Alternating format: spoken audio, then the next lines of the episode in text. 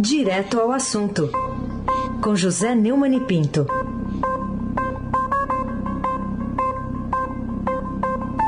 Oi, Neumani, bom dia. Bom dia, Raíssen Abac, o craque. Bom dia, Carolina Ercolim, tintim por tintim. Bom, Bom dia, dia Almirante Nelson e o seu pedalinho. Desculpe, Carolina. Eu ia falar Bom que hoje dia. era o dia da gentileza. Hoje eu, pois é, eu, aí eu fui nada gentil com você. É, bom dia, Diego Henrique de Carvalho. Bom dia, Moacir Biasi. Bom dia, Clã Bonfim, Manuel Alice Isadora. Bom dia. Melhor ouvinte, ouvinte da rádio Eldorado 107,3 FM. Aí Abac, o gentil craque. Vamos começar aqui, Neumani, falando da saída do presidente Bolsonaro do PSL, como anuncia aqui, chamada na primeira página do Estadão. Bolsonaro anuncia nova sigla para enfrentar o PT. E aí, por que, que você vê nisso aí? Uma aventura ou alguma possibilidade de dar certo? Eu vejo isso aí o- uma caminhada ainda mais eh, acelerada do Bolsonaro para o núcleo familiar e dos amigos fiéis, Eh, aqueles eh, amigos ide- ideologicamente cegos. Eu vejo isso aí uma aventura, uma aventura muito fadada ao fracasso. Eh, primeiro, é, é contra qualquer princípio democrático. É, é uma tentativa de criar mais um partido, mais um partido a ser sustentado pelo contribuinte, é uma negação de todo o discurso e é uma confirmação eh, do discurso do PT. É pior ainda do que o discurso do PT. É uma tentativa de concentrar a- o poder do partido em torno de si mesmo, da família e dos amigos chegados. né? É, a, a saída do, do, do partido depois de uma crise grande do PSL, as dificuldades legais para a criação do partido não podem ser dribladas, e o nome do partido é lamentável. Aliança para o Brasil é um nome que não atrai nada. Eu quero lembrar que a Aliança Libertadora Nacional era um grupo eh, de extrema esquerda dirigido pelo Marighella e pelo Joaquim Câmara Ferreira. Quer dizer, será a síndrome de Estocolmo do Bolsonaro? Pelo amor de Deus. É, o- o- é difícil conviver eh, democraticamente no Brasil com esse personalismo excessivo. Carolina Ercolim, gentilmente me, me pergunte, querida. Vamos falar sobre o DPVAT. Tem uma chamada hoje aqui no Estadão, que é 100. É, o DPVAT, o motociclista será o mais prejudicado. O que mais aparece né, de suspeito, de estranho nessa decisão do presidente eh, Bolsonaro para valer a partir de 1 de janeiro? Essa chamada, ah, Carolina, Tintim por Tintim, Herculin, é, mostra, é, vem de uma reportagem que abre a página de economia, de, de, desculpa, de cidade do Estadão, em que mostra, de metrópole, né, que nos últimos 10 anos, 460 mil vítimas ou parentes de pessoas mortas em acidente de trânsito puderam contar com o pagamento do seguro de danos pessoais causados por veículos automotores de via terrestre, o DPVAT. A maior parte, 250 mil, foi de motociclistas, que se acidentaram e ficaram inválidos com sequelas permanentes que os impedem de trabalhar. Os jornais passaram o dia noticiando ontem em, seus, eh, eh, em suas redes, eh, em seus portais, né? que o Bolsonaro assinou essa medida atingindo diretamente o Luciano Bivar, o seu inimigo, que foi o presidente do partido em que ele está, o PSL. É mais uma demonstração de personalismo. Agora, o próprio eh, presidente do PSL, que detém cerca de 1% da seguradora líder, consórcio que administra o seguro da PVAT, disse que o, o Bolsonaro eh, negou né, que o Bolsonaro tenha feito um ataque a ele. Segundo ele, foi uma coisa de estrutura de governo, não foi nada direcionado a ele. Né? É uma questão do Ministério da Economia. Seja o que for, é lamentável. É lamentável pelo pretexto, fraude, fraude se combate com polícia, é lamentável pela inoportunidade, é lamentável pelos 3 bilhões que o, o SUS perde, é, é lamentável porque dizer que o DPVAT não é necessário porque o SUS atende, chega a ser uma piada de mau gosto. É uma decisão no, no, setor privado, não tem nada a ver com o governo. O DPVAT é uma, é uma taxa de seguro das seguradoras, conforme a gente já explicou, é, e é mais uma coisa lamentável baseada naquela, naquele acesso de personalismo que o Bolsonaro tem, sem saber que isso aí afeta qualquer democracia que se preze. Aí se abate o craque. O Neumann, teve o caso agora do Congresso Nacional, que numa comissão aí de deputados e senadores eh, rejeitou o conteúdo da medida provisória assinada pelo presidente Bolsonaro e permitindo que permitia a publicação de balanços de empresas apenas na internet. Que lição que dá para tirar disso, se é que dá para tirar alguma lição aí para o presidente Bolsonaro? Na verdade, é, havia uma obrigatoriedade de, de, haver, de circular, né, em jornais de, de, de muita circulação, né? E ele tirou essa obrigação. É outra coisa personalista, é uma briga dele é, pessoal contra os meios de comunicação, contra a Globo, mais, mas também contra os jornais em geral. Essa briga é uma briga que ele divide com o PT. O PT nunca conseguiu a, adotar medidas restritivas à liberdade de imprensa e ele está tentando atender a um discurso de campanha em que se atinge os meios de comunicação do que ele e os seus fanáticos chamam de imprensa, extrema imprensa, né, através do dinheiro. Então ele acha que pode simplesmente dar uma canetada e com isso tirar essa obrigatoriedade. Olha, é, eu não sei é, se essa obrigatoriedade é uma coisa legal e tal. O que eu sei é que a iniciativa dele não vai passar no Congresso. E a prova disso é que a, MP foi derrubada pela comissão de por 13 votos contrários e 5 favoráveis, é, com relatório da senadora Soraya Tronicle, do PSL do Mato Grosso do Sul, é, que perdeu, havia apresentado um parecer favorável à medida. É, na sequência, os parlamentares aprovaram um relatório alternativo da senadora Rosa de Freitas, do Podemos do Espírito Santo, considerando a MP inconstitucional. Esse parecer segue agora para o plenário da Câmara. Vamos ver como é que o plenário, o, o plenário da Câmara é, vai é, decidir sobre isso. Pelo, pela votação da comissão, eu acho, e aliás eu tenho feito essa previsão, já comentei antes isso, já falei que dificilmente isso passará na Câmara. Os, é, a maioria dos deputados não tem é, esse ódio que o Bolsonaro tem pela imprensa e essa paixão que ele tem pelas redes sociais, né? isso pode derrubar, isso é só causa desgaste a ele e, e, e só tira dele o mínimo de lustro democrático que ele precisa ter. Carolina Colim, tintim por tintim. Vamos lá, Neumani, ainda quero saber de você é, por que é, você põe em dúvida, com um ponto de interrogação, esse apoio do presidente Bolsonaro à jurisprudência que autorizava o começo de cumprimento de pena para condenados em segunda instância, né?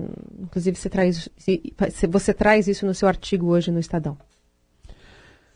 É, é o Bolsonaro não se manifestou contra a segunda instância, é, aliás, contra a jurisprudência que garantia a segunda instância, a possibilidade de prender depois da segunda instância. Eu publiquei um artigo com essa pergunta: Bolsonaro é contra a segunda instância? E, e a linha fina do artigo é: alguém acha que o presidente ficará contra Toffoli, a quem deve a imunidade do filho? E aí está o Buzeres. Sempre que eu, eu ponho isso em dúvida, tem um monte de bolsonarista que vem comentando que eu não apresento provas. Não, eu não apresento prova nenhuma. Né? Preciso agora fazer como aquele personagem do Chico Anísio lá, que tem, exige gravação e foto. Não, a, a, prova é a lógica. As pessoas normais, que têm QI mais de 30 e que têm mais de 12 anos de idade, atuam com lógica, a, a ciência do Aristóteles, do Tomás de Aquino. Né? Então a pergunta é essa: enquanto o, o Toffoli mantiver essa medida infame que dá imunidade ao Flávio Bolsonaro, senador e ex-deputado estadual do Rio, e ao seu assecla Fabrício de Queiroz, o, o Bolsonaro estará preso a uma fidelidade ao Toffoli e às malandragens que o Toffoli faz no Supremo. Né? Além disso, eu cito isso no artigo quanto à nomeação do André Mendonça, que é um petista declarado, que foi nomeado pelo Toffoli, foi indicado pelo Toffoli, que o, o, Bolsonaro está prometendo mandar para o Supremo, enquanto ele mantiver o André Mendonça e a promessa de que vai fazer do André Mendonça o necessário sexto voto que substitui o Celso de Mello no Supremo ao Toffoli, é, eu digo que ele está nas mãos do Toffoli, que existe um acordão e pronto. Além disso, eu cito outros fatos. Por exemplo, o, vou, vou ler aqui para vocês o fim do artigo. Enquanto outro festejado herói da Operação Lava Jato, Dallagnol, enfrenta as feras de Renan Calheiros no Conselho Nacional do Ministério Público, Bolsonaro esqueceu o coordenador da Força Tarefa de Curitiba na escolha do Procurador-Geral da República. Nomeou para o cargo o amigo de um amigo de algum filho, Augusto Aras, que faltou a duas sessões em que o STF soltou os chefões da quadrilha petista, tendo sido substituído pelo subprocurador José Bonifácio Borges de Andrada. E esse deixou sem resposta calúnias cuspidas sem nenhuma prova no voto de Gilmar Mendes que nada tinham que ver com o assunto votado. Bolsonaro não criticou publicamente a distorção da Constituição para soltar bandidos de colarinho branco. Depois da repercussão popular, aí que o povo foi para a rua, mesmo os jornais não tendo noticiado, associou-se às críticas do ministro Moro para responder timidamente à acusação de um deles, Lula, de que governa para as milícias carioca. cariocas.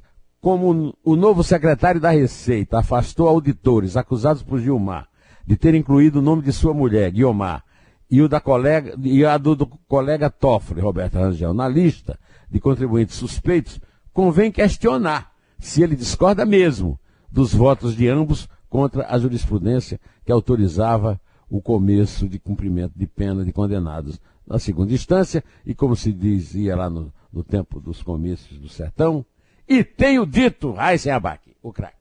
Ô Neumann, é outra coisa que eu queria que você falasse é sobre essa discussão aberta né, pelos presidentes do Senado, Davi Alcolumbre, e da Câmara, o Rodrigo Maia, respeito à convocação de uma nova constituinte para promover a, a, volta da permissão do começo de cumprimento da pena de condenados na segunda instância. O Alcolumbre falou sobre uma constituinte, o Maia disse que não é que, que é contra, né? Que a Constituição é muito nova, a de 88.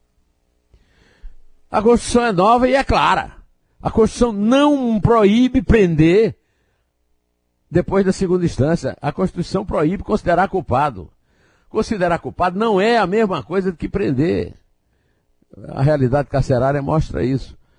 Se a, se a Constituinte for convocada exclusiva, aí pode ter algum fruto para o país. A Constituição pode ser nova, mas é ruim. É ruim. Agora, não proíbe condenação, no cumprimento de pena após segunda instância. É uma leitura é, distorcida de analfabetos do Supremo. Carolina Ercolim, tintim por tintim. Vamos voltar um assunto que a gente falou é, já aqui na sua coluna, sobre essa busca e apreensão no escritório do advogado Márcio Tomás Bastos, né, que foi ministro aqui de Justiça do primeiro governo Lula e também já morreu. Que informações você tem ainda sobre essa decisão da Justiça Federal aqui de São Paulo? Por falta de tempo, eu não expliquei um pouco a circunstância. Para melar Castelo de Areia, Camargo Correia, por recomendação de Lula, escolheu como advogado o ex-ministro da Justiça e o blindador-geral da República petista, Márcio Tomás Bastos mas Tomás Bastos não só prometia promoções aos juízes para cortes superiores, como se vangloriava de ter indicado quase todos os ministros do Supremo na era petista. Foi assim com o ex-ministro do STJ, César Aço Rocha, que com a promessa de uma vaga no Supremo, anulou a Castelo de Areia, mas deu ruim na indicação ao Supremo, porque Dilma preferiu indicar para a vaga de Eros Grau, carioca, indicado por Sérgio Cabral, Luiz Fux, que iria matar no peito o mensalão. Por isso, dado que a moeda de promoção falhou, o ex-presidente do STJ teve de ser pago com dinheiro. 5 milhões de reais de valor depositado na conta de seu filho na Suíça. E assim, a Castelharia foi anulada e o maior escândalo de corrupção mundial só foi investigado porque saiu de São Paulo, onde Márcio Tomás Baixo tinha muita gerência sobre, ingerência sobre juízes, com promessas de promoções. Isso tudo consta da, da delação de Antônio Palocci. Mas graças à Força Tarefa e o Muro de Curitiba, fora de São Paulo, a sede das empreiteiras corrupteiras, a Lava Jato tem sido sucesso no combate à corrupção. Pois é, eu antecipei essa história toda ontem aqui, como você lembrou, Carolina, no YouTube, nas minhas colunas. E mais, essa investigação atual é o início da Lava Toga, que o Davi Alcolumbre e o Rodrigo Maia, aliás, o Davi Alcolumbre, que é só o Senado, né?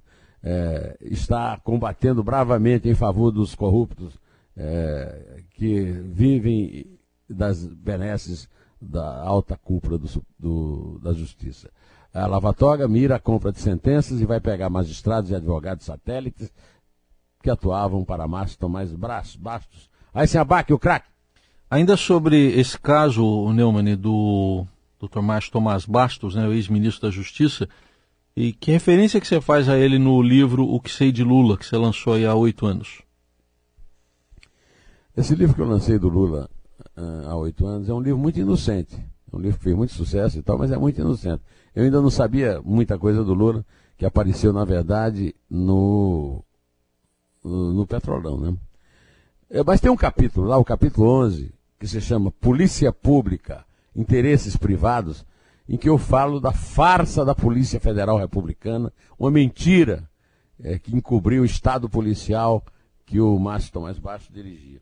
E aí eu peguei ontem um livro para encontrar uma citação que eu queria fazer para vocês todos, é, dizendo que a Polícia Federal, dita republicana, sob a liderança do então ministro da Justiça, Márcio Tomás Bastos, diga-se de passagem, sempre teve sua imagem nos dois governos Lula comparada com a dos intocáveis dos velhos tempos da lei seca em Chicago.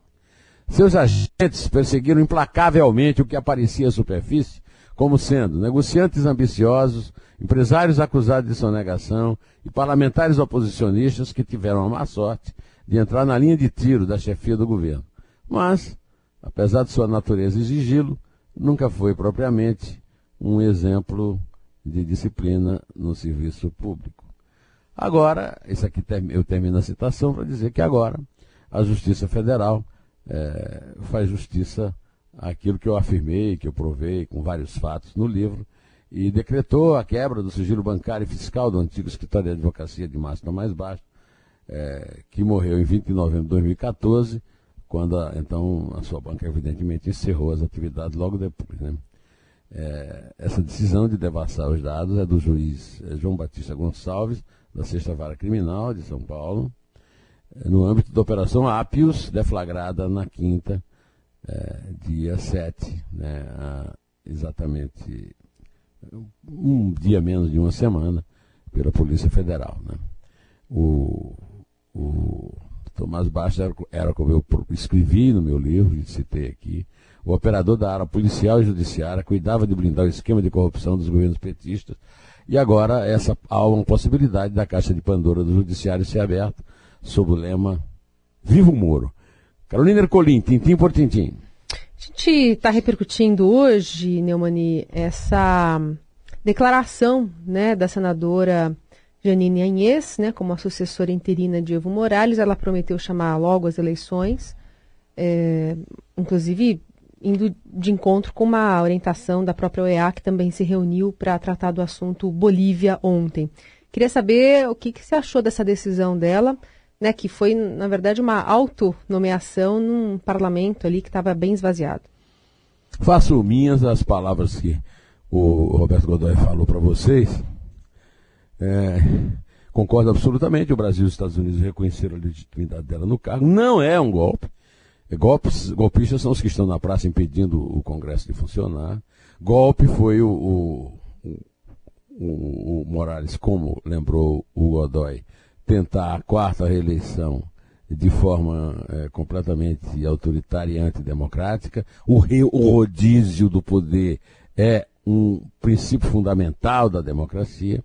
Agora, a Janine eh, precisa é, resolver rápido um, é, convocando mesmo rapidamente uma eleição direta, é, com todos votando, sem fraude e com observação internacional. É, acho que, que, concordo também com o Godoy nisso, isso tem que ser urgente porque toda a região sofre, inclusive nós, é, com os olhares desconfiados do mundo para a instabilidade dessa região. Essa instabilidade só se resolve é, não é com movimento na praça, é com eleição é, legítima, com rodízio de poder e, e, com a substituição dessas, é, desses resultados é, ditatoriais do governo Morales, baseando no sucesso econômico que teve. É, a, a, uma nova democracia boliviana terá que prever o rodízio do poder e, e as eleições, pelo menos as primeiras eleições diretas, sempre sob controle internacional para evitar fraudes. Por aqui ficamos, pedindo que a, a, a Carolina dê um spoiler aí sobre o número de gols que o Flamengo deve fazer no Vasco hoje. Por favor, Carolina. Você viu a camisa do Rivasco? Não. Não? Não, não veja. Não. É uma camisa, eu vou descrever para você, é uma camisa branca é. com uma listra, é, aquela em diagonal, né? Só é. que a listra é, é, metade vermelha do River e metade preta do Vasco. E é Rivasco.